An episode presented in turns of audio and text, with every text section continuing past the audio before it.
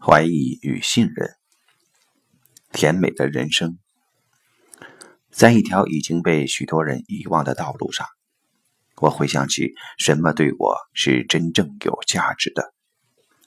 我对我的那颗星星将要把我带往的那个地方驻足凝望，并且那也是我的灵魂所真正思念的地方。没有什么东西能将我与那老旧的历史。以及那些在昨天或许还是正确的事物束缚在一起。明天将会是明天，而昨天已成为昨天。只有今天是真实存在的，只有今天是真切的。或许未来总会为我规划，此时生命将我召唤。不用知道更多，我知道自己已经诞生。而这种信任，正是那支撑着我的东西。甜美的人生啊，尽情享受每一个时刻吧，如同鸟儿在清晨问候那天空中的阳光一般的欢畅。选自约翰丹佛的歌曲《甜蜜的投降》。只要承认存在这样的一种可能性，这种自我的意识就会投射非常多的恐惧到下一阶段。其中最大的恐惧是，人们才刚刚获得的独立又将要失去了。就某些方面而言，这种看法是对的；然而，从另外的一些方面来看，却并非如此。人们失去的只是那些负面的东西，是孤独和无意义感。相反，人们赢得了所有的一切。首先赢得的是爱。在第四阶段，意识开始看到其他的人们，并开始用充满爱的眼睛看见这个整个世界的创造。为此，我们必须放下第三阶段中几个核心的因素，尤其是怀疑、控制和权力。我们要放下他们，不是因为他们本质上不好或应该被拒绝，而是因为他们已经完成了他们的使命。怀疑曾经帮助过我们，对那些陈旧的传统观念和由此而来的行为方式提出质疑，看清他们的谬误，并使其不再继续下去。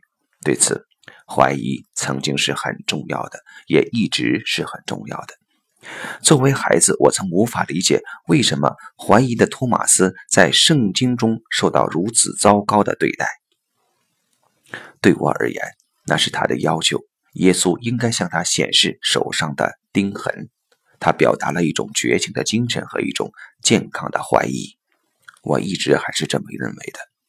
然而，如果当耶稣向他展示了钉痕，而他却还总是说这不可能，这在科学上是不可能实现的，所以这是一个骗局，那么这将不再是健康的怀疑了，而是教条主义。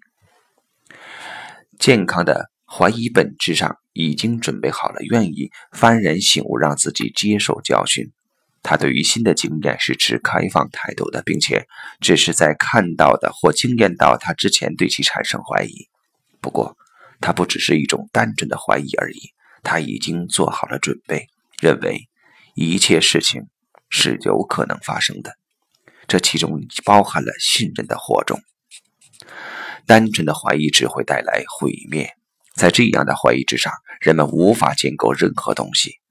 换句话说，怀疑不能给予我们任何积极的东西，不能给予任何能够滋养我们的东西。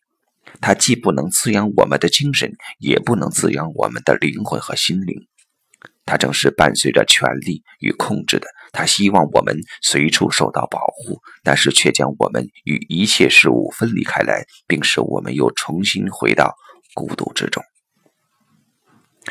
如果我们想要得到爱，就必须放下怀疑、权力和控制，取而代之的是一颗开放的心以及信任的态度。放下他们，并不意味着拒绝他们。放下意味着让他们就留在有用的地方，而同时我们继续向前走。譬如，如果我们与一个人在爱中相遇，并与他进入了一段恋爱关系，那么我们就必须放下怀疑、权力和控制。在这段关系中，怀疑、权力和控制什么也寻找不到，在那里他们只能起到破坏的作用。